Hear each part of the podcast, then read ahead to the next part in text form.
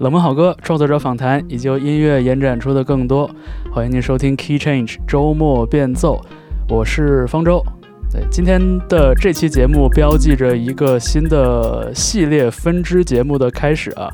呃，可能收听 Key Change 的朋友知道，在二零二二年的时候，当时和三顿半，呃，一起合作了一个八期的一个限定单季节目，叫《旧日如新》。其实借着那个机会呢，呃，重温了很多在我的这个成长过程中，我觉得很不错的、很值得回忆的一些旧专辑。然后在二零二三年到来的时候呢，这个沿着之前的这个想法和思路。呃，我决定在今年开启一个新的系列，嗯，然后依然是以呃重温经典专辑作为一个主线。啊，然后这个系列的名字我给它定名叫做十二十三十，其实就是取这个周年之意吧，每个月呃和大家重温十年前、二十年前、三十年前，在这个月发表的一些很不错的音乐作品。不管是出于什么样的角度，我觉得都有很多可以推荐的理由的那种专辑，就会拿出来和大家分享一下。呃，我请到了我在生活中的一位好朋友，也是一位音乐制作人 Kurt 来，呃，一起做这个十、二十、三十。然后我们先欢迎 Kurt。大家好，我是 Kurt。嗯，怎么说？就是对于我这种 music nerd 来说，跟方舟一起参与一期回顾经典，然后呃，来聊在自己成长过程中的。呃，一些特别重要的专辑，我觉得是件特别特别开心的事事情。对，其实 Kurt 是我想到的第一个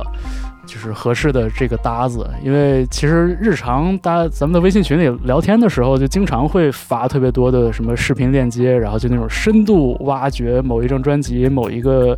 作品里边某一个音色的运用，然后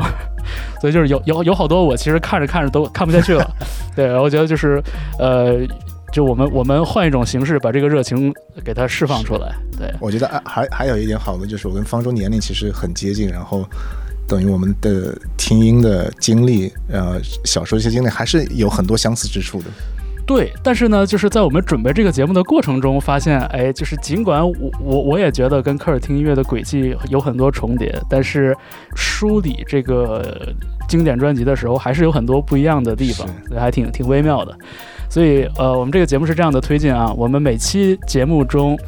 呃，按照二零一三、二零零三、一九九三三个时间点展开。然后现在是，我我们这期节目是二二月号，所以我们会呃先带来二零一三年二月份发行的专辑的推荐。呃，我跟 Kurt 会各推荐一张，是对，然后是二零零三年，然后是一九九三年。呃，然后也呃，希望大家在听过这期节目之后呢，就是能踊跃的跟我们来分享大家的想法，呃，以及补充呃大家心中呃在十年前、二十年前、三十年前的这个经典的回忆。对，所以我们现在就进入本期节目的正题。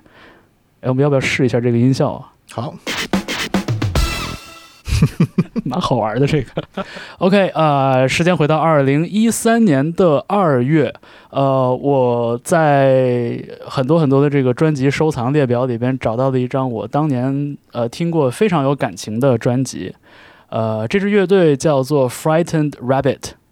呃，这张专辑是他们的第四张录音室专辑，叫做 Pedestrian Verse。呃，我其实之前完全没有听说过这个乐队，是吧？这个乐队其实不是一个很有名的乐团啊。呃，Frightened Rabbit 对于我来说，就是特定时间里边的一个，就是留下了印记的这么样的一个声音。因为就是你知道，就是一零年前后，那个时候我我还特别痴迷当年所谓的这个车库摇滚复兴、后朋克复兴的那那那个那一波声音。然后他们也算是这个风潮里的乐队之一，也算是。我们来听这张专辑的一首歌，然后大家听那个感觉就知道了。这首歌是呃《Pedestrian Verse》里边的一首《Holy》，我觉得这首歌就很有后朋克的气质。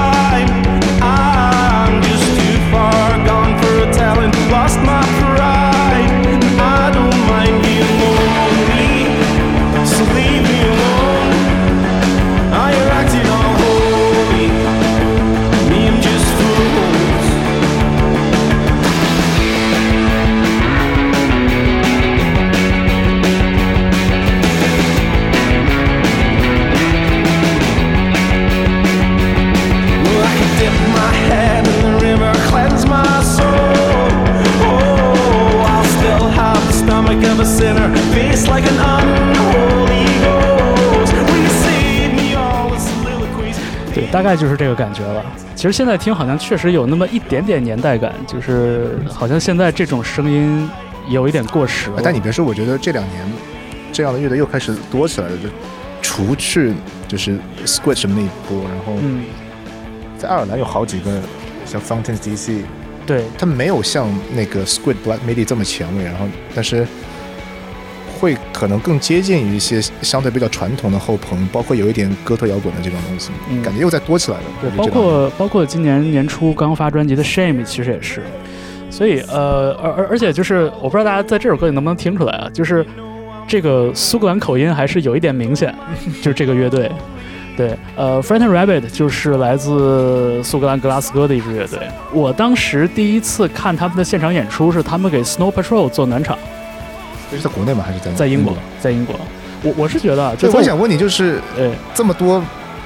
更加知名的后朋复兴的乐队专辑，就是你为什么会选择这样一张？当然，可能在在一三年那一波，很多都已经过过主要是。时间点卡在这儿了嘛，二零一三年二月。在我的印象里边，就是苏格兰乐队有这么一个很统一的特质，就是，呃，他们能把特别丧的东西唱得特别的高昂。就这个高昂不是说，呃，就是很很兴兴高采烈的那一种，就是很很很 anthemic，就是他们好像就是有这样的一种能力，就是把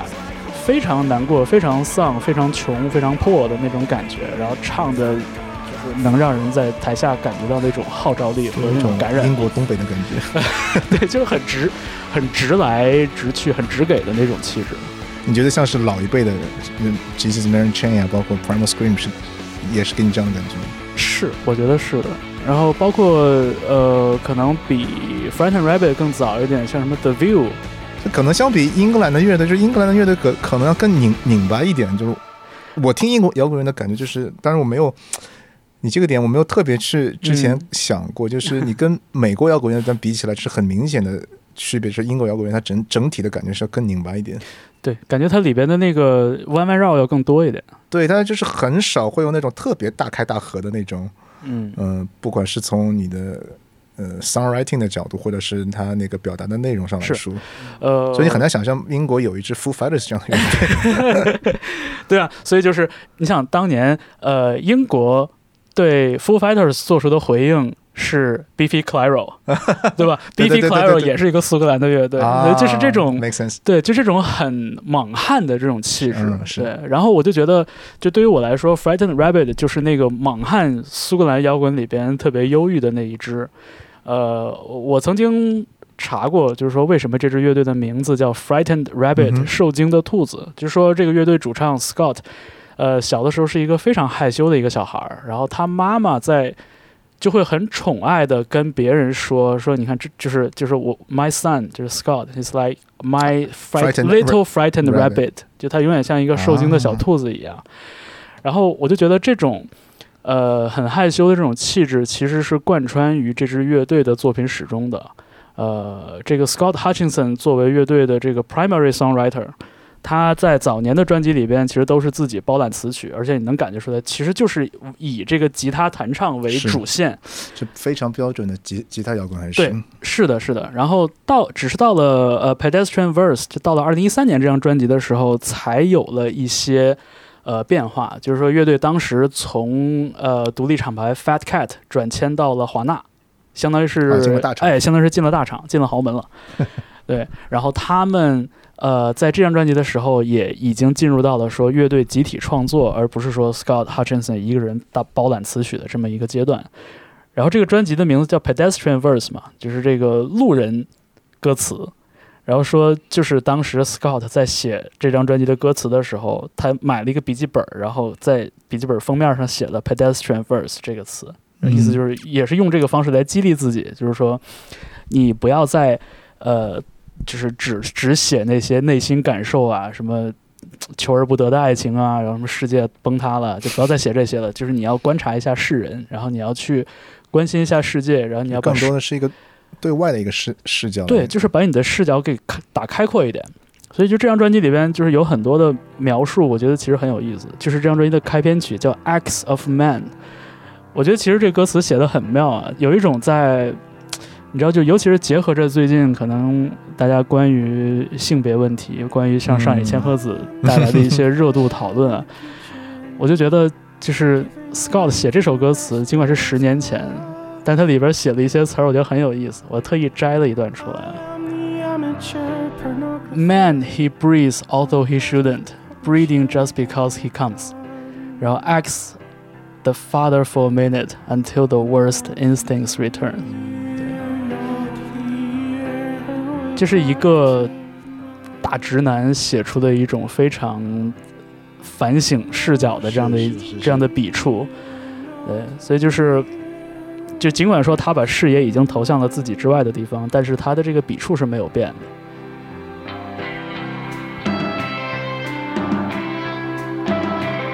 所以就是，当然这个是事后说的啊，就事后说，其实发现《Frightened Rabbit》的歌词里边一直有这种特别挣扎的，呃，特别破败的这种气质。然后当时可能只觉得就是说啊，可能就是独立摇滚这一挂的人都是这个样子，就很 shabby，然后就是就很很 shambolic 的这种声音。呃，但是后来就是，其实当时也有点这个这个点有点被隐藏了，其实就是这个 Scott Hutchinson 他也有很深的抑郁症的啊这个影响。对，然后在二零一六年，呃，发表了一张专辑之后，没过多久，呃，Scott Hutchinson 就就去世了，就是结束了自己的生命，然后这个乐队也就停摆了。然后所以就是，我就觉得，可能当时就是从一三年到一六年，可能就是我听这支乐队的过程中，可能只是觉得就是说，OK，这个乐队可能就真的很丧。其实是很多自就是他自身内心的挣扎，全是就是通过这种形式给展现出来。是的，而且就是说，这个这个东西真的就是可能十年之后，到到了一个这个十周年的这个时间节点上，当我重新听的时候，我才发现，哦，原来其实当时的迹象很明显，就你当时是完全不知道哦不知道这个倾向的。就是显然这个东西它也没有被公开的去讨论，或者说被比如说乐队在宣传的时候有提及。我只是觉得，哦，那可能这个人写东西就是这个风格，他后来是自杀的吗？自杀的，对，所以就是呃，另外一首我很喜欢的歌，我觉得也作为我们这一部分的一个收尾，就是这张专辑里我觉得最好听的也是呃，当年也是主打歌了，就是最好听，然后也很典型的一首歌叫做《Wood Pile》，就是我们现在听到的这一首。然后里边其实你看歌词，它写的很很明显，就是 I'm trapped in a collapsing building, come find me now where I hide, and we'll speak in our secret tongues。就是就是这这种东西，我发现就只有事后你往回看、嗯往回听的时候，才能把所有的线索都串联起来。所以就觉得还挺挺忧郁的这样的一个包括像这首歌的音乐的过程音乐上来说，它也不像是那个横冲直撞的那种 hop 就是就是要有一些像 s a c k o 的这样的感觉在里边。对然后他给这种比较温婉的前前面的这个 verse 搭了一个很好的副歌，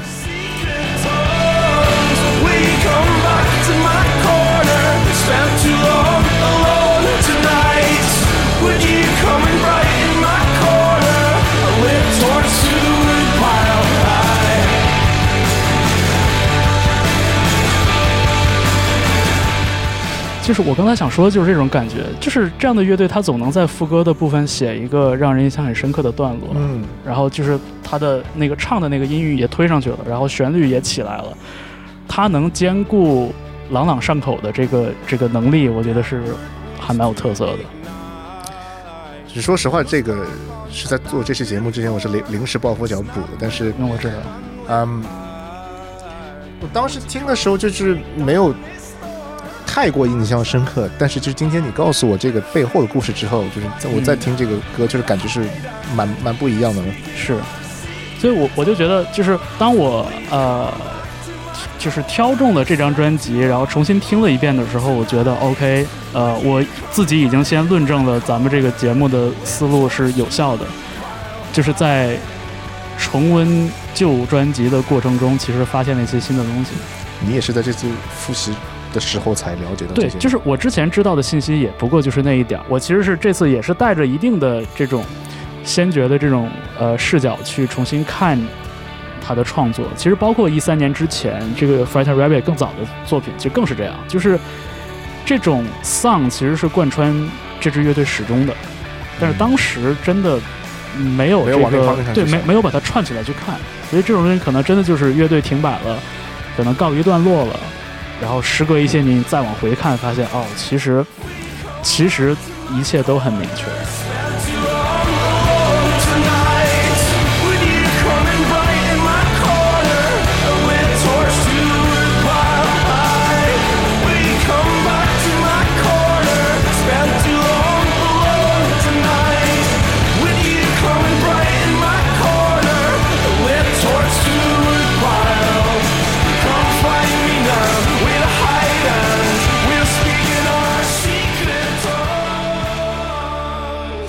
对，这首歌叫 Woodpile，对，这就是确实这个副歌很 an- anthemic，对尤其是这个 vocal 的旋律。是。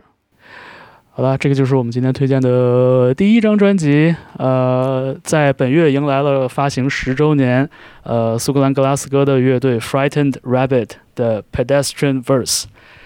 对，然后我们接下来呢要推荐，同样是在二零一三年二月份发表的一张专辑，也是蛮厉害的专辑。对，然后我们现在来聊一些可能没有这么丧的一些话题。我我我们下一张推荐的专辑是嗯 Adams for Peace 的 Amok。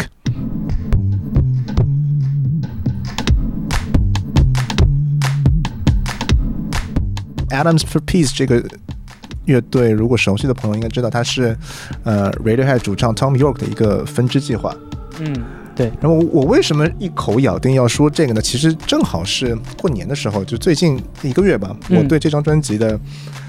看法有了非常非常大的改变。其实一开始这张专辑，包括从这个乐队组建十年前那个时候，我整体对这张专辑没有太大的感知，就是你之前对这个专辑是什么印象？其实是这么来说，就是 Radiohead 从当然它是从 Klay 时期开始变得实验，但是嗯我非常听得进。嗯我觉得是从 In Rainbows 时期之后，里边会有一些我始终没有这么进得去的部分。嗯我自己感觉是，呃，乐队鼓就是节奏声部的它的编写显得没有这么的直白，就是它那个节奏始终是有一些可能一些复合节的节奏在，或者是它嗯不是那种很大开大合的，像他们九十年代那些摇滚乐那个很摇滚乐的节节奏。当然这个还好，但是我更感觉是有距离的是他们对于合成器的使用。嗯。对我来说是一股特别 crowd rock 味的那个合成器，我觉得这个是非常 Tom York 个人音乐审美就在那个时期之后的一个取向。嗯。他在他自己的专辑，然后在 Radiohead 那个中后期的专辑，嗯。尤其是 King of Limbs 那张，嗯。包括后来的那个呃 Moon Shaped Pool，嗯。然后在这张 A Bug 上面也是体现的非常非常呃强烈，就是他把自己对于嗯所谓德味的那种嗯。合合成器音色的运用，然后但这一点来说，我之前一直就对不是特别特别进得去，我会感觉是有一些没有完全很 into 他的这个音色审美。但是你是喜欢 crowd rock 的？我其实不算特别特别喜欢 crowd rock，哦，相对来说，其实我一直都不太喜欢，也不能说不喜欢，就是我一直没有非常喜欢 Kraftwerk。OK OK，然后更电子的 Tangerine Dream，、嗯这两个乐队始终对我来说好像是两座翻不过去的大山。啊 我可能会更喜欢像是 Ken 这种偏律动，然后偏、更 organic 一点对东西会会多一点。嗯但是我正好是在大概过年的时候，我我忘了因为什么原因，我开始钻研了 模拟合成器，嗯然后就是我看了好多好多。呃，经典合成器的视频，然后那些嗯。音色，包括呃设备的分析啊、嗯。视频什么的，然后就你对那个音色突然有了一个新的呃理解跟认识，嗯，然后其实呃，在 Mark 这张专辑中，嗯。嗯，乐队是主用了两个非常就是算是非常非常经典的模拟合成器，一个嗯是一 Korg 的 MS20，它是一个单音合成器，是所哎呀，这个是不是太？我说这这就是你你说这部分我就已经就是有点跟不上了，就是但我知道就是你近期就是一直对合成器这东西钻研的还挺还挺透，还还对就是挺深的，挺进去的。我们可能不聊这么技术性的问题，就是说你一旦对于这个经典合成器的音色，你嗯呃你去挖掘，然后你开始了解这些东西，然后你这个音声音听进去了，然后你开始熟悉这个音色，然后回过头来你再听，嗯，呃，这个专辑，我觉得它带给我的感受就是完全完全完全不一样了。你哪首是你觉得这个合成器声音最有代表性？的我我们可以听一下《Ingenue》这首歌，嗯，然后它的一开始就是一个，呃，我刚提到的 Korg MS Twenty 那个音色。其实我一开始之前就没有很喜欢这个音色，嗯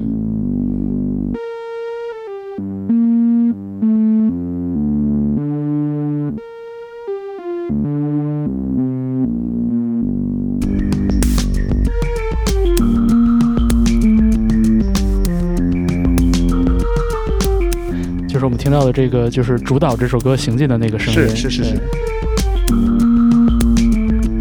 我觉得我是慢慢熟悉了这个音色之后，我一下就这张专辑我听进去了。嗯嗯嗯，对我我觉得音色这东西对于我来说，就是可能我对合成器声音的这个了解比较有限，所以可能我能辨识出来的这个声音的这个这个源头，就是信息量不是那么大。嗯，对，就可能说我能举到的例子，比如说弹吉他的朋友就会知道，比如说 Fender 的什么，对对对对对就是 Telecaster、Stratocaster 和 Les Paul，Les 呃 Gibson Les Paul 的那个味儿就不一样对，就是那个声音的那种那种那种细节上的差别。把它平移到合成器上来说，我知道就是研究合成器的朋友会对这东西非常讲究，但是因为这方面我的知识储备很有限，所以我也就是笼统的把它当成 OK，这是一个 synth line 嗯哼，去、去去听的，对这种感觉。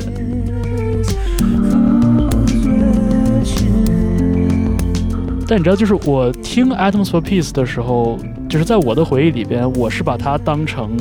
Tom York 的个人专辑去听。就我在我的脑海里边，它衔接的是呃 Eraser 那张，是是是，对我觉得这个对观点就是很多人都有这个想法，是哈，但是我我我也是在做这期节目之前，我有更多就了解了他们整个专辑的制作过程。嗯，其实这张专辑，当然它的出发点还是从 Tom York 自己的呃一些 demo 开始发展出来嗯的，但是其实很重要的一点是两个，就是一位鼓手，呃，他以前是给 R.E.M. 啊 Back 他们这些呃嗯打鼓的，然后另外有一位巴西的 percussionist，嗯他可能是打一些小打会比较多一点，然后呃，他们两个其实是对于 Adams Piece 整张专辑的。呃，在创作阶段是非常非常重要的。我就是他们其实 workflow 其实很多小样动机是 Tom York 是在笔记本上先做出来的，嗯。尤尤其是一些节节奏声部，嗯。但是他们会把这些节奏声部给带到排练室，然后大家去听这个东西，然后两位鼓手其实会把呃用他们的方式把 Tom York 做的很多很 program 的 beats，呃以非常 organic 的形式来表现出来，出来，嗯。然后他们就是一开始就是大量的在 jam，然后有一个三天的 session，他们说就录了很多很多很多，就是很多其实鼓手用自己的想法重新呈现出来的节奏，呃嗯，Tom 说他自己都觉得很惊讶，就是这个是对他们来说是一个可能之前没有想过是往这个方向去创作，包括他是被这个重新演绎的东西给打动的。其实，呃，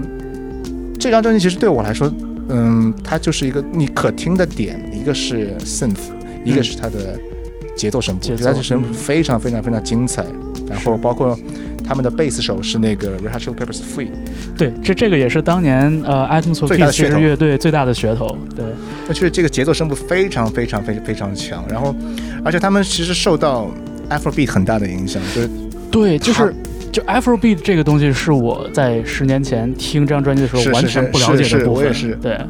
对，当当时对我来说，一个是它的 crowd way 的 synth，一个是 Afrobeat，其实两个都是我不是特别，当时还不是特别 into 的东西，所以啊我当时对这张专辑的接受度真的不高。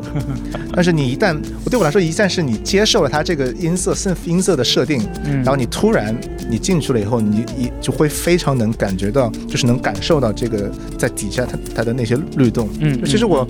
到现在也不能说我非常非常喜欢 Afrobeat，但是这张专辑的节奏声部真的很精彩。是，呃，刚刚 Kurt 说到的，就是给这张专辑贡献了打击乐部分的这个 Mauro Refosco 是 David Byrne 的御用乐手，对对对对对对，他对他跟 David Byrne 是有过很多年的合作。是，然后至于说像 Afrobeat 这东西，Afrobeats 呃严谨的复数，就是因为我以前也是完全不了解，然后可能近些年里边其实是非常粗浅的有听过一些，比如像费拉库蒂这种。呃，然后当我这一次就是你你你挑中的这张专辑，然后我再重新听回来的时候，就是我会试着把我对 Afrobeats 的印象就是套回到这张专辑里边，然后我觉得啊，还真是整个那个节奏很有 Afrobeats 的感觉，对，就是它的节从节奏到吉他都非常有非洲音乐的影响。对，只不过就是他用的那个乐器，就是就是制造出声音的那个东西，不是我们所说 Afrobeats 专辑里边会用的，嗯比如说原声吉他啊什么那些东西，而而是合成器。我们现在听的这个是专辑的第一首歌，叫 Before Your Very Eyes。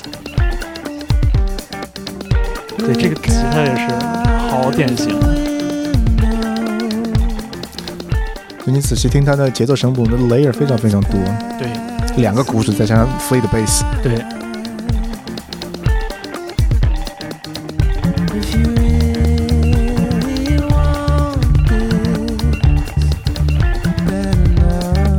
的律动是一个非常非常复合的律动，它不是说一个很很 straightforward 的一很直给的那个种。一个像是呃 James Brown 的那那那那那种 funky 的 groove。嗯，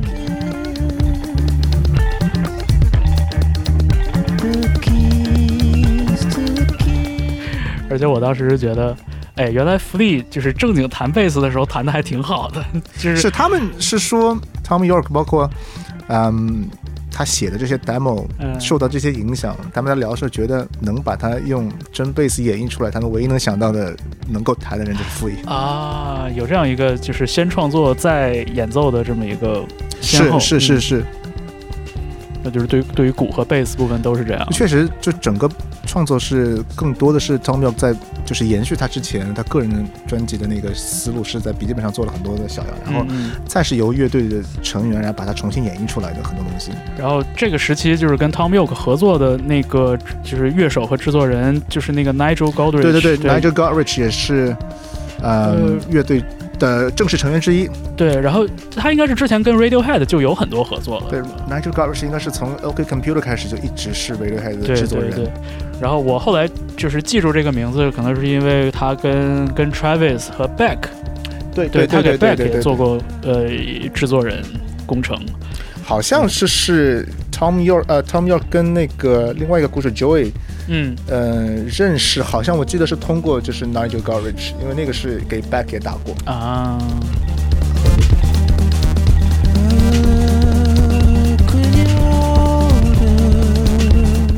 我们可以再听一下这张专辑的第二首的 Fault。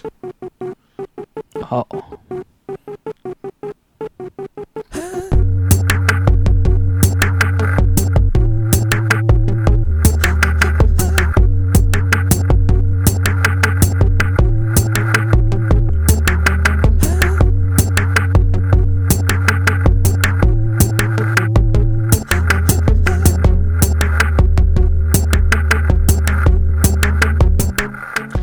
光听这一段，其实很像 Tom York 后期他个人作品的那些东西，嗯，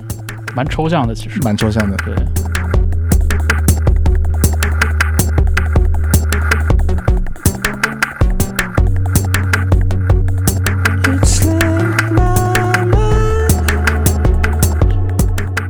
正好前两天有看到 Suede，、嗯呃，在 BBC 的一个新的节目里边，最近的有一个演出，嗯就是我突然就觉得，同样都是差不多九十年代中早期起来的乐乐队，嗯，然后当然我这个不是说谁好谁谁不好，因为 Sway 也是我自己非常非常喜欢的乐队，当然，但是 Sway 的他们的现在的表演，包括他们音乐的呈现形式，你看起来是已经学的是上一上一代人的东西了。哎，对，但是 Tom York 我觉得这点很了不起，就是他的音乐在每个年代听起来，他都很有当代感，他就一直是处在 Tom York 这个点，就是他有他前卫的部分，但是他也有很多能和就是普通的电子乐迷，然后摇滚乐迷可以接受的东西。但是他，我觉得他音乐里的当代性特别特别强。对，而且就是呃，看过一些 Tom York 的采访啊什么的，就你就会知道他其实并不是一个怪人，对对对对他不是一个怪逼，就是他是一个非常那个能聊天，然后很随和，然后讲的东西也很深入深入浅出的一个人。对，包括他是从可能零几年开始在做 DJ，然后他、嗯，呃，可能对电子乐的喜爱也是慢慢从九十年代中后期开始听，嗯，呃，A F X Twin 啊，然后 a l t e c r a 这这这些艺人，然后但这个影响就是你能感觉到他的整个人的音乐的口味也是随着这些年在不一直在变化，他也是一直在进化，就是他没有在停留在。呃，我九十年代已已经是最红的乐队之一，然后他是停在那个地方，是他的音乐始终在进化，但始终和时代就说的带的跟整个时代精神结合的 非常好。是是，就我我我很明白你说的那个跟 Suede 的对比。我觉得 Suede 最近这几年，就尤其是呃近十呃现在也说也是近十年了，其实整个呃就是这一回。整个乐队的那个势头很好，然后作品也很扎实，但是确实就是整个乐队已经进入了有一种就是那种 Dead Rock，你对，就是 Dead Rock，就年富力强的中年人的那种感觉，就是已经不是九十年代的 Suede 给大家的那种冲击感新奇的那那种冲击感是完全不在了。，对对对，现在就是一个非常扎实的一个流行摇滚乐队，但是感觉。从某种角度，确实从音乐的语汇上来说，跟九十年代比，就是应该是没有，基本上是没有什么新的东西。没有对。一招鲜吃吃遍天的这样一个乐乐队，这么多年下来，但是就 Tom York，你你从他之后的那个自己的专辑《Anima》，包括去年 The Smiles 的那张，你你能你能觉得他真的音乐是不断的在变化，不不断的有新的东西，有新的语语汇进来，对。他所有用的设备，他的理念，他一直在更新自己。对，而且就是如果真的把他参与过的这些音乐项目连起来的话，其实发现里边的线索也很明显，是你能明显看到他那个对他并不是说今天我我就是放弃我之前做所有的一切，我开始玩舞曲去了。对，其实他之前的跟之前的东西那个衔接感，其实还是很明，显对。包括我觉得 Dick 他的用的设备，就这些年来你能是看到，就是非常紧跟当下，就是某一些年可能某一款当现在已经算是一个经典的型号出来，它开始使用，然后你能看到这些设备对它音乐上产生的影响。合成器这些东西。对，啊，鼓机啊，合成器，就是它确实一直在跟着最新的东东西在走。嗯，今年也是五十多了吧，很嗯很很不容易。是。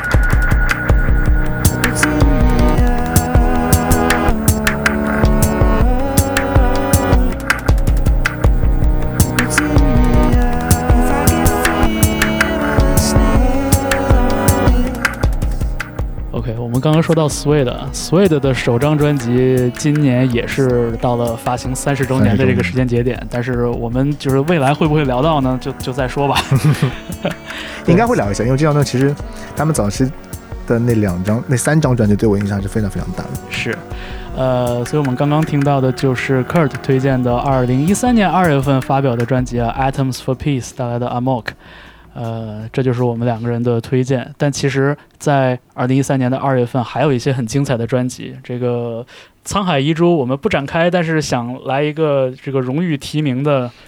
其实可能从独立摇滚界最受关注的那张是 My Bloody Valentine 复出的那张 N N B V。啊，对，是的。列表里边还有一张专辑我非常喜欢，就是也是这个做节目忍痛割爱，就是新西兰的 Unknown Motor Orchestra 的嗯 Two 这张专辑。好吧，那就是我们二零一三年二月份的十周年生日专辑推荐就是这样。那接下来我们再把时钟往回拨十年，来到二零零三年。啊，好好好。对，呃，二零零三年的二月份，我们列出了一些很不错的音乐专辑。然后在这里边呢，我选中的这张专辑啊，我觉得其实某种程度来说，跟《Atoms for Peace》有一点相似。是是，我听了之后觉得也有对点。，呃，都是一个呃来自摇滚乐队的主唱的一个分身计划，然后这个分身计划里边都有很多的电子元素的注入。对，这张专辑是呃 The Postal Service 发表的，呃，至今其实也是唯一一张录音室专辑，叫做《Give Up》。Smeared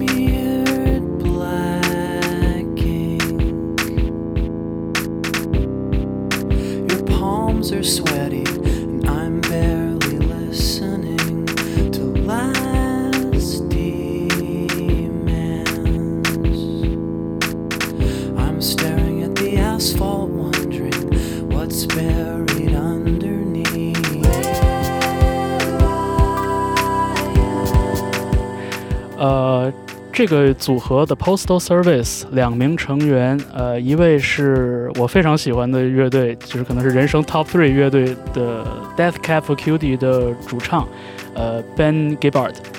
然后和他的搭档是美国的一个制作人叫 Dinto，他的本名是 Jimmy Tamborello，其实也是个电子音乐制作人。嗯对，两个人呢，这个 Ben Gibbard 生活在西雅图，然后制作人 Dinto 生活在洛杉矶，然后就是美国西海岸，就是一南一北。对，然后两个人呢，在零一年到零三年那个期间，其实就是用这个美国邮政交换一些灵感。我觉得现在想想就挺 old school 的嘛。对，然后非常有年代印记。对，所以最后呢，他们就给自己的这个合作项目就起名叫 The Postal Service。啊，邮政原来是这个原因。对，蛮有意思的。然后他们这两年里边，呃，完成的作品集结成这张专辑就是《Give Up》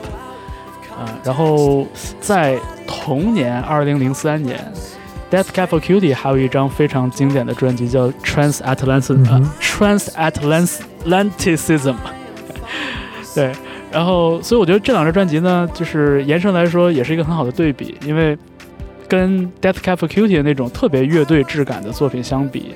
《The Postal Service》就非常的轻松。Personal Service 确实是，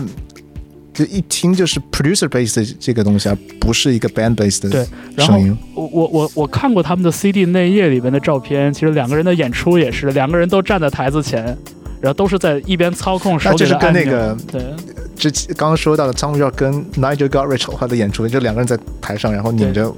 一台子的设备，对，其实有点 真像的。很像。对，就啊是、对我们手里拿的就是，其实是 Postal Service 这张专辑的十周年再版 CD，这是我前两年在芝加哥出差的时候买的。哦，但他演出的时候是还有别的乐手是吧？他对，然后这个这个双人组还有一个搭档，就其实没有署没有给他署名，是那个 Jenny Lewis。Jenny Lewis 是 Red Kelly 的主唱，然后他跟两个人都是好朋友，然后给这张专辑做了好多那个和声和伴唱的东西。对伴唱的东西，但只是没有给 Jenny Lewis 署名。然后就是这样的一个组合，我就觉得，呃，可可能我对这张专辑的偏爱很大程度上是因为我非常喜欢 Death Cab for Cutie，、嗯然后我听到了，呃，这个乐队的主唱也是主创，呃，Benjamin Gibbard，另外一面，就感觉是确实是一个旁支项目，是什么叫 side project？对你这个放在特别的 side，你如果放在 Death Cab for Cutie，很很难来呈现它的这一面的，我觉得这不太适合用。对我我就觉得确实很像是这个人的业余爱好，就是工作之余我在做点别的音乐，然后就是这样的一种形态，整个听感非常的轻快，而且就是我我是觉得就这种声音，就是我们听到的这种感觉，就是对于我来说，其实我是觉得它又不够电子乐，就它有点像是介于这种 indie folk。Pop 跟那个 indie pop 和 electronic Electronic 对，就是之间的那样一种感觉。就是我我试图回忆了一下，可能我早年的时候就是听那个有一个艺人叫 The Album Leaf，是是是是是是，The Album Leaf 是我最早接触到这种感觉的声音。当年有一批这样的乐队，而且差不多都是在零零年那个年代，我觉得其实它的基底是非常 indie pop 的。是就基于 Indie Pop 的底子上，然后有一些电子乐的成分在里面，但它对整个 sound structure 还是比较偏向于是一个 sound based 的。没错，没错，完全是这样。就是呃，The Postal Service 也是这样。就是如果你把这个编曲扒掉的话，其实是很它那个底底子还是一首流行歌，就是 indie pop 或者 indie folk 那种感觉的歌曲，但是就是这种感觉，就是它的电子元素就像是一种一种点缀点缀，然后他把这个歌装点成了一个不一样的气质。就感觉是一个很朴素的人，但穿了一个稍微有点花哨的一个外套的那种感觉，就是编曲的思路还不是那种完全是电子乐的那一种创作的思路，它还是一个歌曲的创创作。你能感觉到那个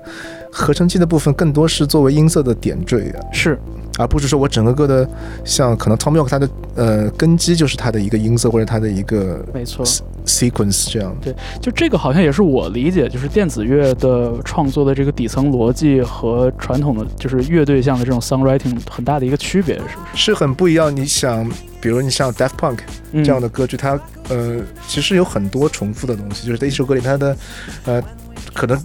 首先像主歌副歌，它这样的结构也不是这么明显。我们说的可能是更早期一些对对对对对在放的东西，对，那它可能就是一个 sequence 作为这首歌的根基，它在不断重复。包括呃，昨天正好在看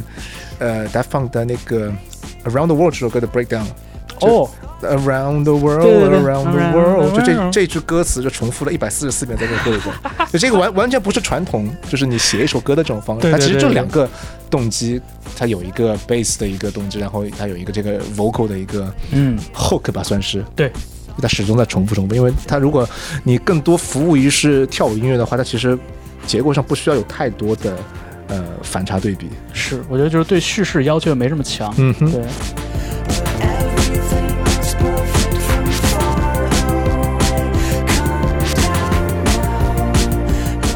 呃，我们现在背景听到这首歌叫《Such Great Height》，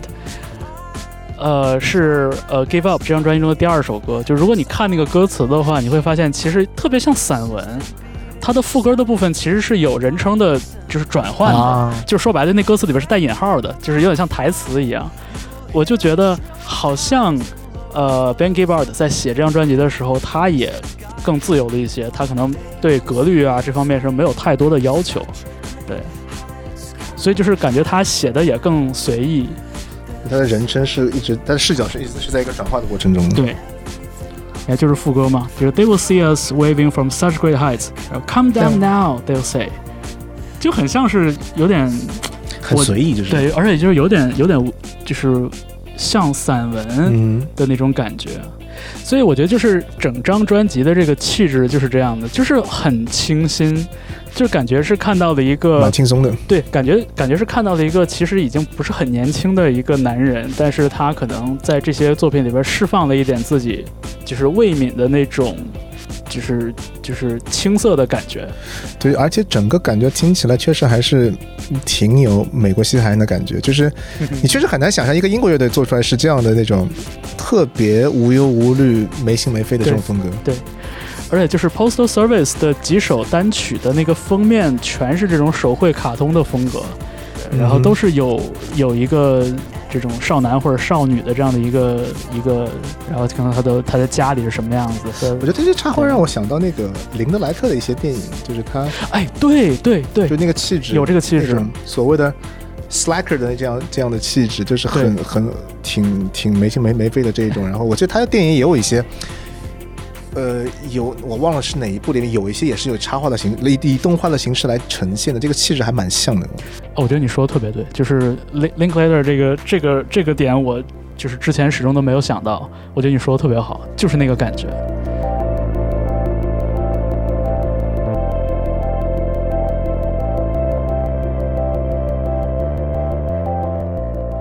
哎，这张专辑你是当年就是听的，还是你是之后才去听的？我我是后来听的，我是后来听的，呃，应该晚一些，因为我大概就是上大学的时候那几年，就是特别迷 Death Cab for Cutie，然后就把他们所有的录音都都扒了一遍，都听了一遍。然后当时找到了这张专辑，然后我觉得对于我来说，就是因为因为我是很强烈的，就是有一个先觉的一个一个视角嘛，所以我觉得听这张专辑，整个那种就是轻盈又很羞涩，然后带着一点点忧郁，但那个忧郁又不是抑郁，嗯哼，所以整个那个给我的感觉就很特别。然后包括这个 Ben Gibbard 的这个有点纤细的这个嗓音，我也很喜欢。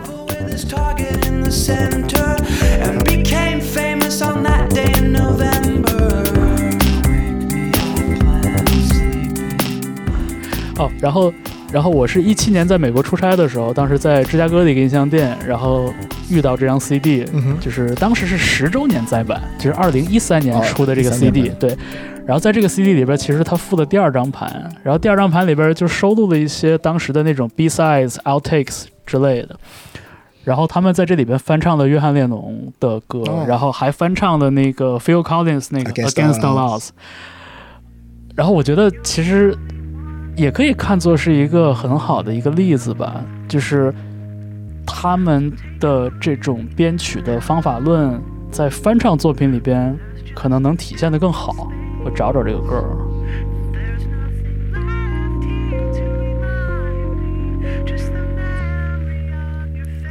但是他们就只出了这张专辑，后来没有再对，因为是一个确实是一个随便的这么一个组合嘛。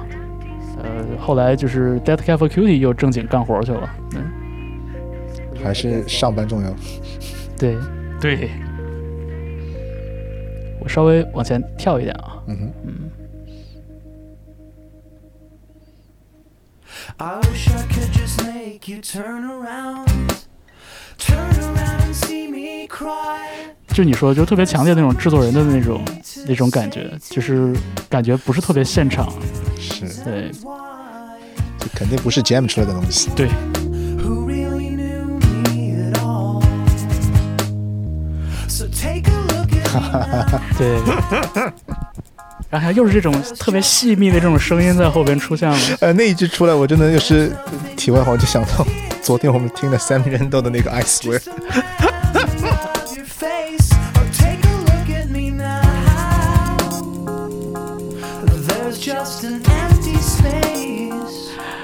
好了，这就就就咱们听个乐就好了。这这个就是，呃，就是来自二零零三年二月份的我的推荐，对，呃，美国的组合 Postal Service 的唯一一张录音室专辑《Give Up》，也今年迎来了二十周岁的生日。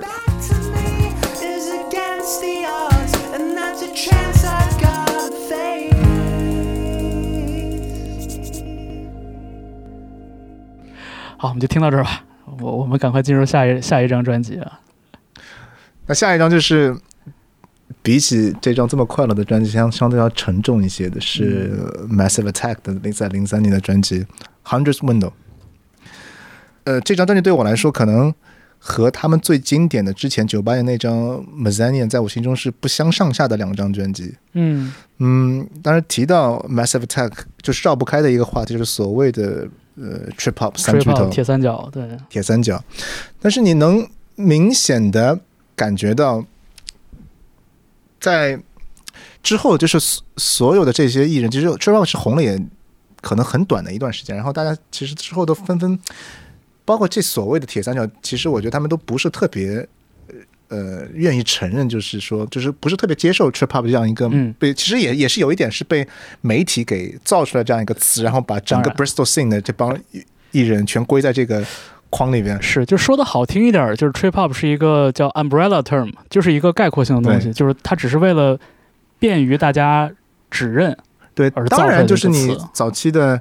呃 Massive 和 Tricky 本来本来就是在一块玩儿，然后他们嗯受到音乐影影响，因为在 Bristol 这个圈子里面还是有一定的重合度的，但是能明显感觉到，嗯，从可能九七九八年之后，大家开开开始纷纷的，就是开始要远离，有一些远离我之前。呃，很被打下烙印的那些 trip hop 的风格，然后都在探索另一另外一种方式。然后我可能在谈到这张专辑之前，稍微聊到一些他们上一张《Mezzanian》，因为这张可能是他们最广为人知的一张专辑。然后从风格上来说，它其实有一点离开了早期这样还比较 groove，然后灵魂乐，包括嗯嗯 hip hop 影响比较重的身份，那个那个部分其实在慢慢被削弱。嗯，然后是走向了更多是 guitar based，然后更摇滚、更 dark 的一些音乐方式。我们其实可以听第一首 Angel，或者是那我们听 Angel。就整个进来的贝斯就特别特别重。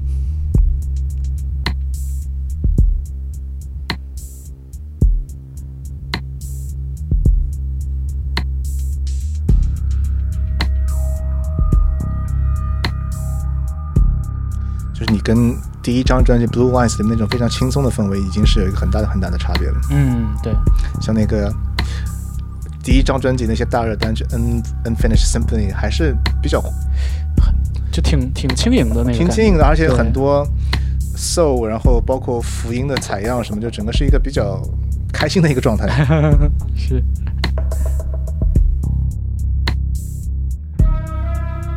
然后就是在《Mezzanian》这张专辑之后，是其实是因为，嗯，音乐风格取向上的不同，然后呃，成员之一 Mushroom 就退队了。嗯，其实 Massive Attack 三个人，Three D、Daddy G 跟 Mushroom 音乐审美还是有有一些不同的。然后，尤其是你能看出有有的人可能 Three D 就会更喜欢，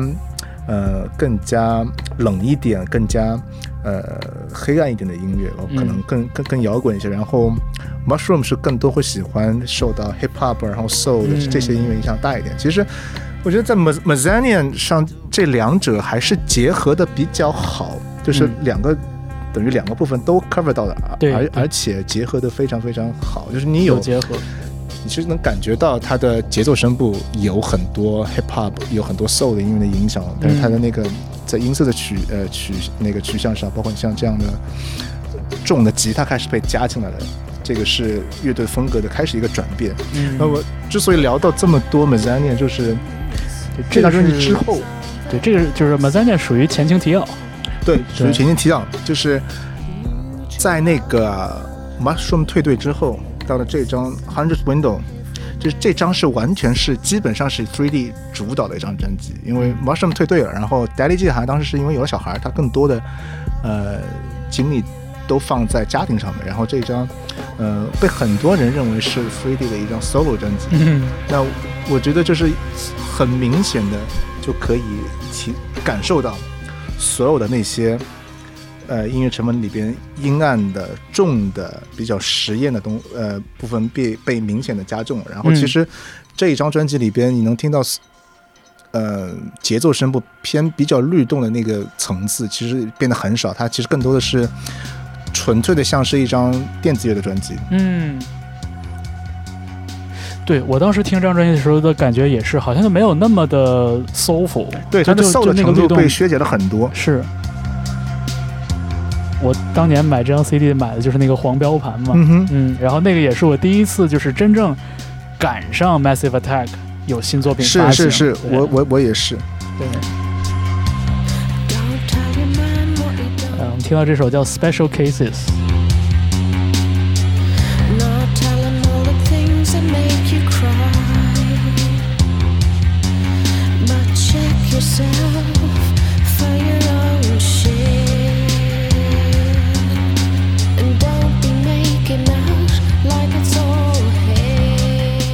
就这张专辑有一个很大的特点，也是我个人非常觉得爽的一点，就是它那种背后那些令人感觉不安的 soundscape 的成分非常非常的重，而那个声音啊做的非常好，所以我即便是隔了这么多年，我在你戴着耳机好好听这张，听到这些 soundscape 整个把你包住的时候，那种感觉真的是很起鸡皮疙瘩。就这是这一点我非常非常，我甚至觉得 Hundred Window 是有一这是一张有一点被低估的专辑，嗯，因为我其实特别吃他这一套东西。就我刚刚听到这一段里边，后边好像有一个就是也是弦乐那个部分，嗯就是包括它整个进来的时候，它从鼓开始，然后整个那个那个 pad 那个 soundscape 啪进入那一下很爽。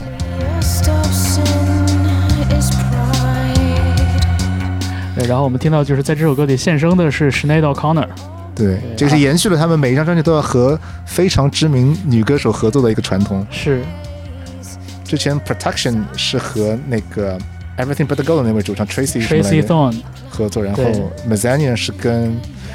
呃 Cocteau Twin 的主唱 Elizabeth Fraser，合作了两首还是三首，然后在这一张是跟 Sinead Sinead O'Connor O'Connor 合作的也是两首还是三首？三首，三首。嗯，哇，他们选女歌手的这个眼光真的太好了。对。3D 有说过，我看他采访里有说，其实不同的歌手录音的风格很不一样。嗯有的人就是那种特别特别技术流，然后每一句都是特别强调技术，要每个颤音都是要恰到好处的 的那一派。那个说的是那个 Elizabeth，、然后啊，Chanel O'Connor 就是那种特别看感觉，就是基本就是一一遍一遍就差不多整个录下来，你你感觉到他他觉得 OK 那个。啊，就是可很能风格很不一样，对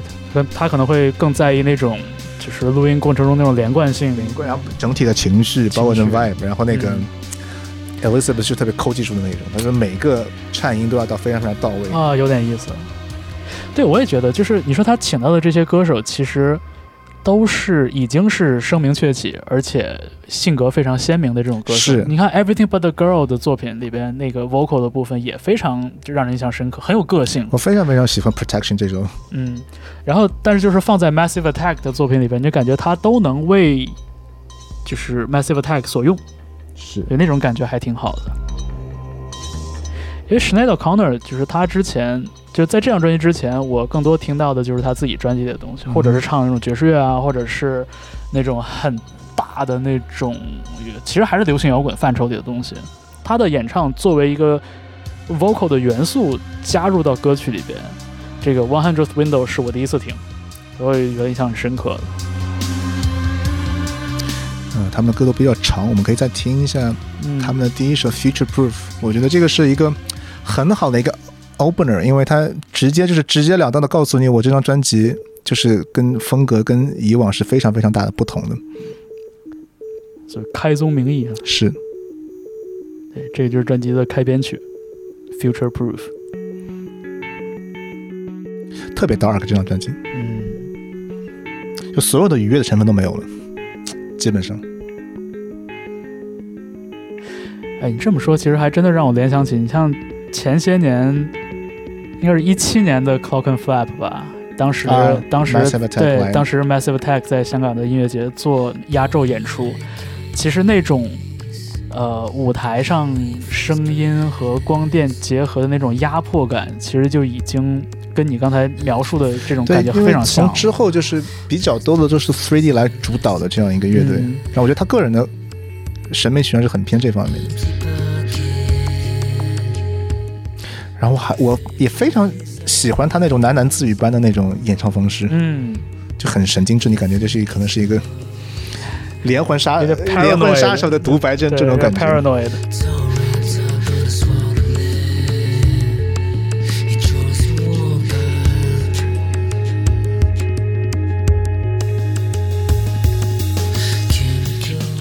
其实这张专辑制作是花了很久，因为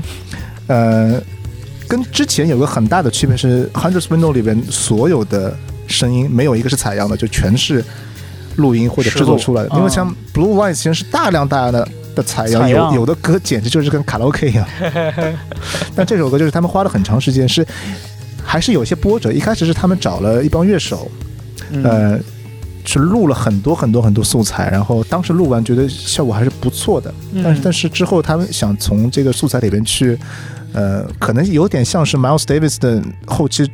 呃，那个专辑的那个制作方式，他从大量的 jam 的素材，他想去把一些好的给精简出来。啊好的其实 take，那当时 3D 就觉得，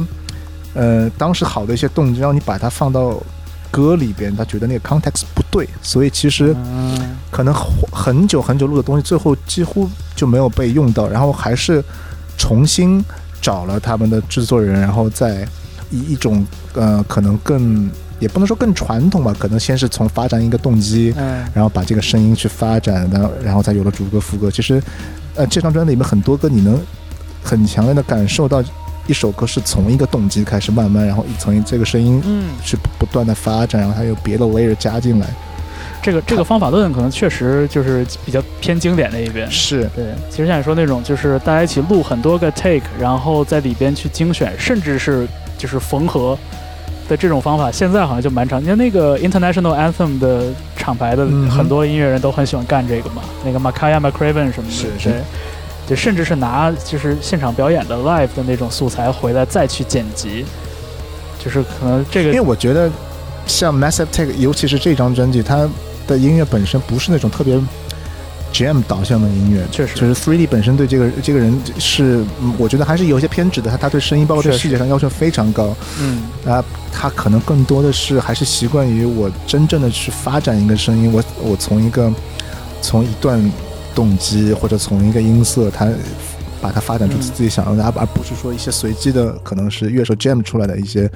呃灵感或者乐句，他我觉得他就不是这样一个对，感觉他是他是 mindset 去做去做音乐的。对，而且感觉他应该是对这个作品的起落、段落、结构什么的是是比较有可能有有构想，让我想的其实可能跟重塑做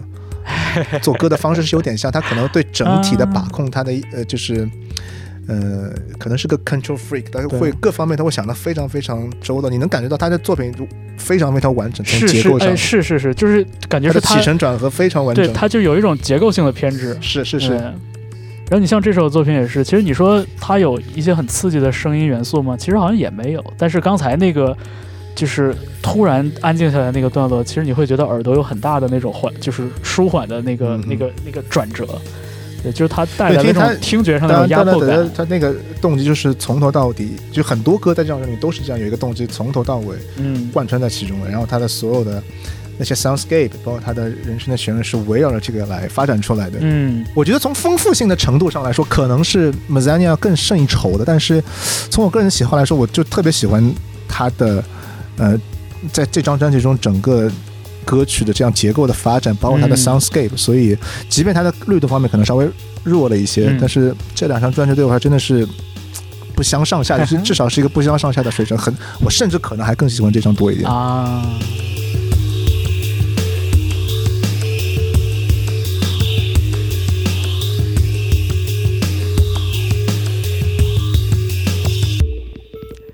确实，这个片段贯穿这首作品的始终，从开始到这首作品的结尾。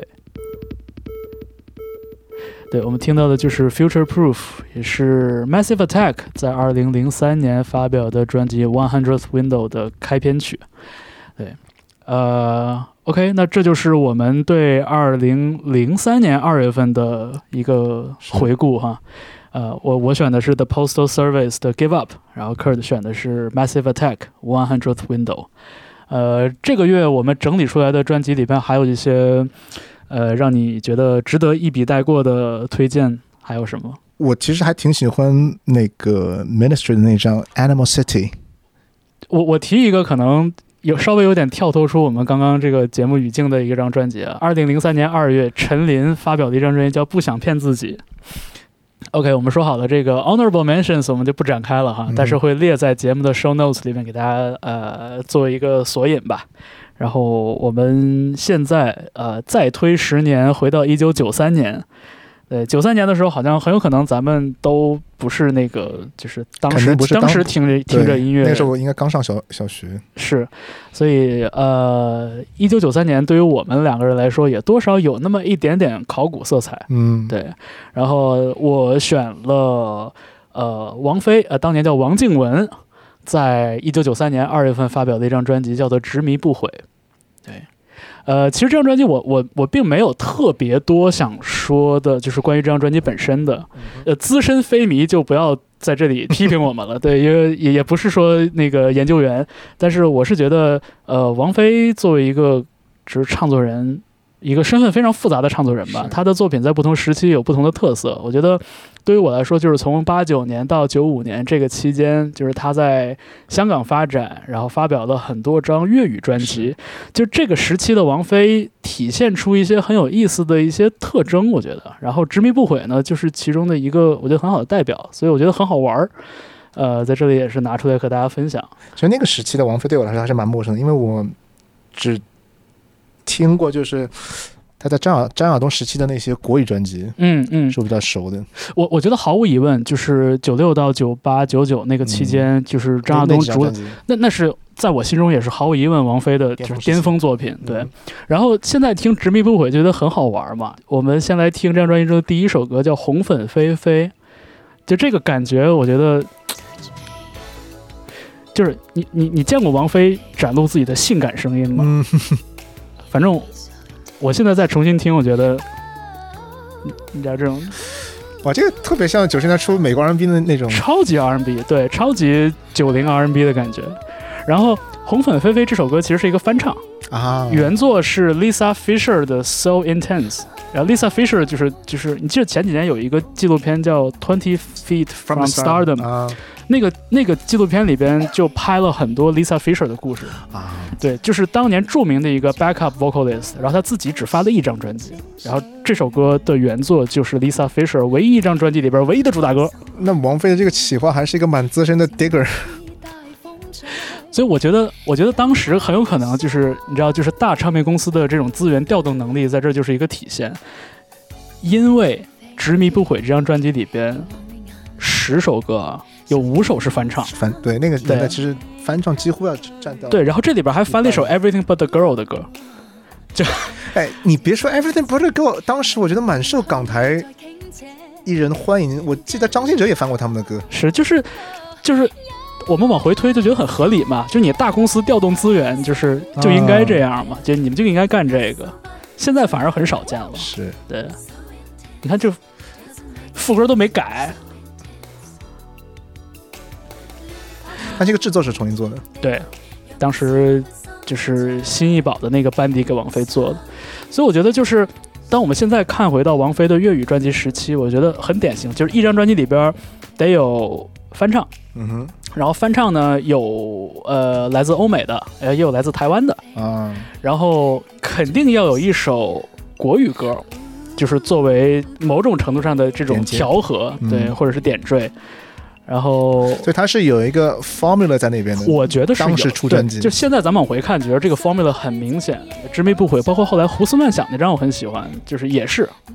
就都是都是这样的一个配方在这里边。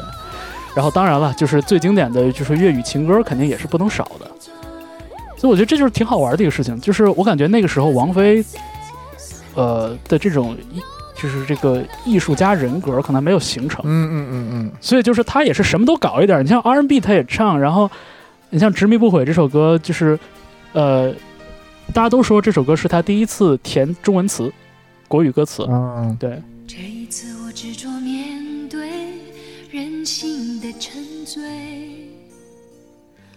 就是歌词其实填的很浅白，但是你又能感觉出那种很强的那种就是倾诉感，就是好像嗯，唱这歌的人他是真心在掏心掏肺的在讲，就是我执迷不悔。但是就是它造成的一个效果，就是我觉得这个歌手的人格其实特别分裂，就你时而就是半中半英去卖弄性感，然后时而又是在这儿很朴素的抒情。我觉得是不是就是当年，尤其是在香港，就是对歌手本人的，其实这样一个人设不是这么这么强的，而更多是一个这个唱片是一个。娱乐产品的这样一个属性嗯会更多一点，就是你想四大天王每年要出这么多专辑，是我对这个事情呢有一个推论啊，就不一定对，因为没有找当年的就是、嗯从业人员考证过。我是觉得，就是说，在你这个艺人变得足够大之前，这个所谓的企划先行的意义，就是我各种各样的风格都给你配一点儿，是看哪个能行，是是是，看哪个能火。完全是一个企划中心制的这样一个感觉。是，所以就是那个时候，很显然，这个王菲这王静雯是就是被人拿来用的，就是这张专辑里边粤语有，国语有，然后欧美风、台湾风，然后国语抒情歌、粤语抒情歌，我就每样我都给你拼配一点，我就看看哪个反响更好。嗯对，然后直到，呃，你说是艺人摸索出了自己的艺术家人格也好，还是说，呃，就是商业路径证明了他的成功也好，那当王静雯又变回王菲的时候，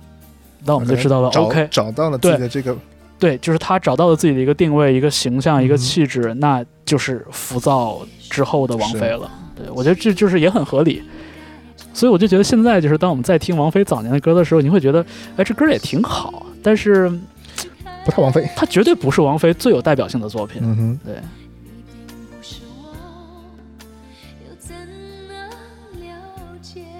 对，所以就执迷不悔。其实我想说的就是这点儿，就是我觉得是很好玩的一个考证的过程吧。可能就是说我我不会太愿意在家里把这张专辑从头到尾再听一遍，嗯。但是如我会很愿意，比如说跟你讲说，哎，你看这歌他翻 Lisa Fisher，是是是，这背背后的那些故事蛮有对，就是把它当成一个很有意思的一些一些 cases。是我我我我在做这期节目之前是听这张专辑，我是觉得九三年那个时候确实，我们必须要正视，就是当时内地跟港台这个嗯、整个产业的差距还是蛮大的，包括你从歌曲的制作上来说，对，我觉得。你包括我们刚刚听的第一首，虽然它是首翻唱歌曲，但是它的制作是重新做的嘛，就那个，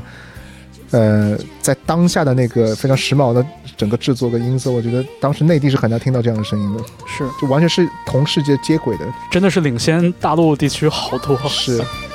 去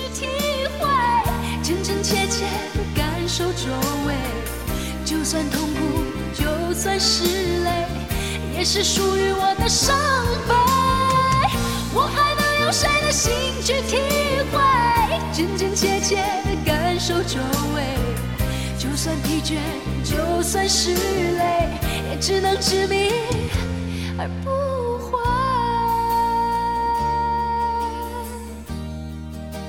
OK，呃，王菲执迷，王静文执迷不悔，发行于一九九三年二月。我其实，在做这个我们自己的这个 calendar 的时候，我很想尽可能多的放一些华语地区的专辑进去，但是我发现其实考证这个发行时间啊什么的，是一个非常难的事情。对是是是，是，所以就是我觉得九三年不要说是华语，即便是欧美的，就是不同网站上对某张专辑的发行时间，还是有经常会看到是有出入的。是，所以就是我努力，就是咱们尽可能的，就是也丰富一下我们的这个回顾的这个这个 calendar 好了。嗯对，然后呃，一九九三年二月份的作品，然后 Kurt 也推荐了一张我其实也非常中意的作品，呃，我想要推荐的是，就是我们换一个风格，是对，完全不一样的风格。对，是一个美国东海岸的爵士嘻哈组合 Digable Planets 的 Region，然后它有个副标题叫 A New Refutation of Time and Space。嗯，The bloom, the swoon, the sugars on your block. The planets let in flesh in the corners of New York. The ghetto, the meadow, the Mr. Butterfly, the honeybugs. 呃，个人来说，我其实整体去系统的听 hip hop 是比较晚的，因为我小时候我也是是我也是，是接触可能 Eminem 什么，然后因为包括听一些新金属，然后你跟那个 hip hip hop 界是有有一些 crossover 的嘛，然后会对去稍微听一些什么 Jay Z 啊、DMX 那种零零年左右最红的那些 rapper，是是是那个 Dr. Dre 二零零一。嗯但其实后来很多年，我一直对 hip hop 没有太多的去关注，嗯可能直到后来开始听了 funk soul 音乐以后，然后有一个很大的转变，是一五年的那个 Kendrick Lamar 那张《To Pimp the Butterfly》，啊，对，然后也是当代经典了。这是一张集大成之作。然后就是 Kendrick Lamar 把你带到了更多的、更深的嘻哈的世界。对我其实切入点其实还是是从呃 jazz hip hop 这个点去开始听的，然后从 Kendrick Lamar 开始，然后往回推，然后是到了那个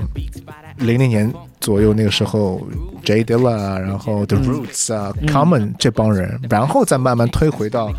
呃早期东海岸的嗯。那些乐队，然后我依然是会比较喜欢呃爵士味比较浓的那些呃 hip hop 的组合会多一点，像是 Digable Planets，然后像 A Tribe Called Quest，包括像 Soul De La Soul 嗯，这些，我听嘻哈的轨迹跟你还蛮类似的，嗯对。但是我其实很长一段时间我都没有意识到自己喜欢什么，然后直到应该就是前两年吧，就那个别再问我什么是嘻哈啊对，你知道那个书出来之后，我真的是抱着一种看教参的那个感觉去看的。然后我我我先看了，基本上是按照时间先后列出的这些经典专辑，然后我跟我书架上的 CD 比对了一下，嗯发现就是我嘻哈 CD 很少，但是我有的那几张打口碟时代买的 Common、Jurassic Five。嗯哼呃，The Roots，，The Roots，像 A Tribe Called Quest 和 De La Soul 这种就更不用说了。嗯然后我这个时候才意识到，哦，原来我喜欢的东西里边东海岸居多。然后，对，你是还是有一个比较呃明显的一个审美倾向在里面的，其实，我发现是，就当我意识到的时候，我发现这个倾向还挺明显的。然后确实，我对爵士乐和说唱发生交集的东西，也是觉得最，我觉得就听着最舒适吧。是嗯。然后 Digable Planets 也是，就是就是我开始其实对这个组合了解甚少，然后发现哎，这个组合里面有一个女 rapper，对对对对对。对，就是那个时候是给我留下最初印象是这样的。嗯，然后呢，可能 Digable Planets 最为大家所知的是他们之后那张专辑叫呃 Blow Up Come。啊，对，就封面是一个梳子，对，这张确实是他们从可能商业，包括从评论角度来说是最好的。但是，但是我其实个人会喜欢 Reaching 会多一点，因为首先来说，Reaching 这张专辑它的 production 还有它的呃文本内容啊都比较 chill 一点。嗯，那个 Blowout 后的那张梳子那一张，它其实有很强烈的政治表达。嗯，然后从制作上来说，它它有很多很多真乐器的呃录音在专辑的过程中，因为其实 Digable Plan 现在有一个，它现在复出之后有一个很大的卖点，就是它的现场基本上是有真乐队来演奏所有的这些东西的，所以这个是他们现在一个很大的卖点。这个可能就是从那个 Blowout Com 这张开始来。尝试这样做，但是我们回到 Reaching 这张，它完全是还是经典的 Hip Hop 的制作方式，它是完全全是以采样采样，采样加上啊 MPC 为主的。嗯其实大部分人对于 hip hop 的印象可能是偏那种 gangster 文化会更多一些。啊，但是是其实我我我们喜欢的，其实我现在初学东海岸有一批呃包含了这几个组合的有一个松散的组织，称为 Native Tongues。它其实是跟西海岸，呃，以 N.W. 为首的这些 Gangster Rap，它的那个嗯所要表达的内容是很不一样的。就是我比较反对这种对于暴力啊，然后那种呃啊，呃赤裸裸的这些犯罪的金金钱的描写，其实它拜金拜金，他们会更多的是一些比较积极向上的 那个内容来来描写他们的生活，嗯歌词上，然后从。音乐上来说是可能跟爵士的那个连接会更多一点，就是包括像 De La Soul 啊、Tribe Called Quest 啊，啊，果然。呃 d i g g a b l e Planets 可能不算是在这个组织里面，但是我觉得他们的从审美到表达内容来说，气质很合，气质很合，嗯。文文学性是比较强的，包括他们的这张专辑的副标题《A New Refutation of Time and Space》，其实这个标题是来自于博尔赫斯的一本书，嗯，所以其实你完全不是西韩那种 fuck the boss 这样这样这样的表达，就是书卷气会重一点，书卷气会重一点 Native Tongues 这个流派的这些艺人吧，我们这么是，说，而且我觉得这个流派。在女性主义这点来说，这个是嗯我觉得大家的观点是差蛮多的。你想，整个 hip hop 界界的可以说艳艳女情节是非常非常重的，对，但是我觉得在像 Tribe Called Quest、De La Soul，包括 Digable Plants 里边，他们对于女性的态度其实是跟西海那些有很很大很大差别的。首先，Digable Plants 里面就有一位女性的 rapper，对，就是嗯好像给大家的印象没有那么的物化女性。是你要看这些就是讲嘻哈发展史的书籍的话，你会知道，就其实。呃，这种气质或者说这种文风的区别，其实跟大家生活的那个环境，包括那个社区环境，其实有很大也有很大的关系。然后这张专辑的，我们可以听一下《Rebirth of Slick》这首歌，应该是代表作之，一。而而且是在第二年拿拿到了 Grammy，是好像是 Best Rap Performance。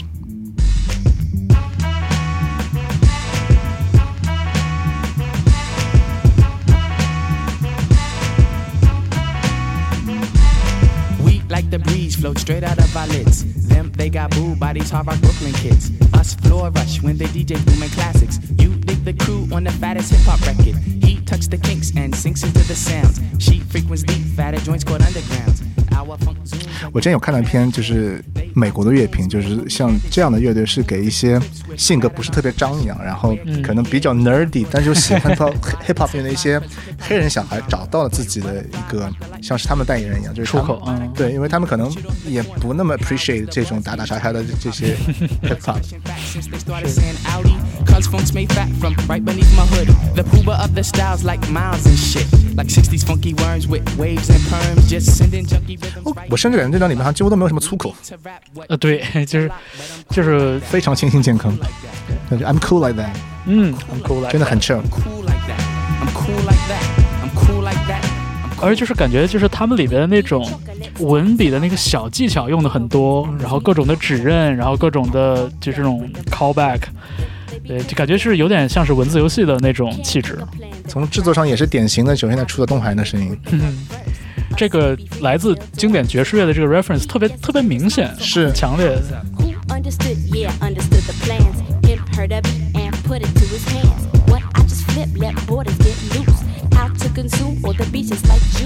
确实，他们到了第二章之后。从音乐上到歌词那种表达都变得沉重很多。嗯，就那个 chill 感其实是被削减了很多的。过可能就是过去了，可能就是特定的一个阶段，就大家会对这种东西，就可能也反映了在那个时间点上大家的那种真实的状态吧。嗯，那九二九三年真的是东海岸的经典专辑遍地开花的时间。对。就是看那个，别再问我什么是嘻哈那个书，真的就是很有帮助。虽然我后来有点看不动了，就是因为里边旁征博眼东西太多了。但是我觉得这个其实我们会很有感触。一是他们本身也不是美国人，他们是从一个东亚的旁观者的视角去看，其实这一点对我们来说是很就是接触 hip hop 的方式，其实他们不在现场，这个跟我们是挺像的。对对对对对，而且另外有一点就是他们两个人本身也是摇滚乐迷出身嘛，然后他们是是带着这样一个想法去开始理解去这个整个 hip hop 文化，其实这个跟我们是很像，我们我们就是会首先会更 appreciate 像这些。可能没有这么黑的对打引号的当当然黑的这些，可能更具一些类型的表达，然后更更有知识分子气的这样一些乐团专辑，我们会更喜欢，会更关注。这个切入点其实跟我们很像，是而我我这个非常有同感。对，而且就是考虑到我们在观看的这个时间区间，比如说从现在往回数三十年，这个依然是在全世界范围之内，就是白人是整个娱乐产业的就毫无疑问的主导力量。嗯，对，所以就是可能对于像就是咱们身在国内，然后会对就是这种所谓的全球流行乐感兴趣的人，十有八九最开始都是从白人主导的这种音乐形式里就就是走过来。啊，但最近这些年未必，我觉得，我觉得就真的就是只有最近这几年会有一些变化。因为现在可能我们把时间就拉回二零二三年，真的，你最主流的美国的那些最红的歌曲，可能一半以上都是 hip hop 或者 trap 的东西了，已经。对，然后包括就是拉丁拉丁文化对对对对拉丁文化在美国市场的主导也是很明确的。拉丁的艺人出来的也特别特别特别多，是。就是最红的现在很多都是有拉丁呃血统，像 Bad Bunny 这样的。是是是。那你知道，就我我我除了像 Eminem 这样的例子以外，我就想起我之前看过一个小纪录片，然后里边讲到，就是说九零年代初期的时候，其实就是九二九三这个时间点上，呃，当时 Boys to Men 出来，嗯哼，呃，Boys to Men 也是费城的一个组合嘛，然后他们是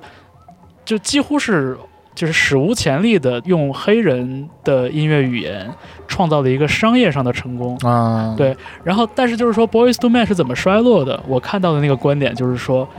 因为很快白人就学到了这个形式，啊，因为有九十八度了。九九九十八度出来的 同门师弟，对，就是有，就是白人迅速的吸收了 Boys to Man 的这个这个精髓，并且把它变成了一个白人版本。那是不是从另外一个角度来说，就是 Boys to Man 其实他的音乐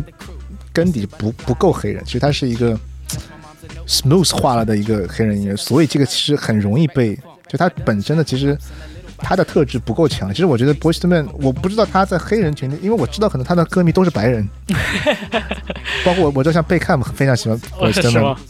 就是这当然了，因为因为咱们既不是黑人，也不是白人，就是咱们对这种东西的理解，可能始终都是一个旁观的角度。对，所以就是 to Men 这东西还挺讨东亚人喜欢的，确实因为好听嘛，嗯就是好听。旋律感好。是，所以就是你像回到我们说那本讲嘻哈的那个书，就不要再问我什么是嘻哈。我我当时觉得读起来很困难，可能很大一个原因是我想边听边看，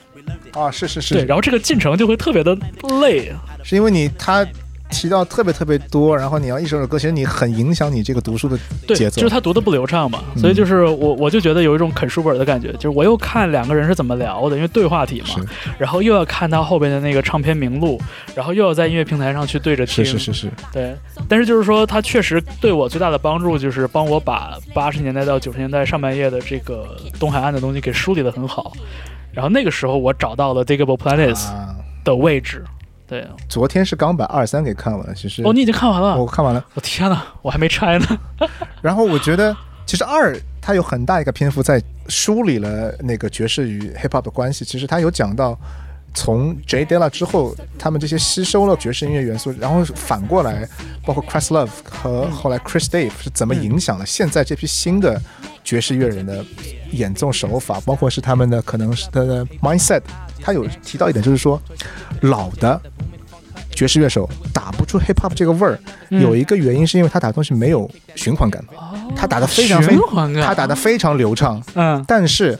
呃，可能新一代的鼓手从 Chris Dave 之后嘛，他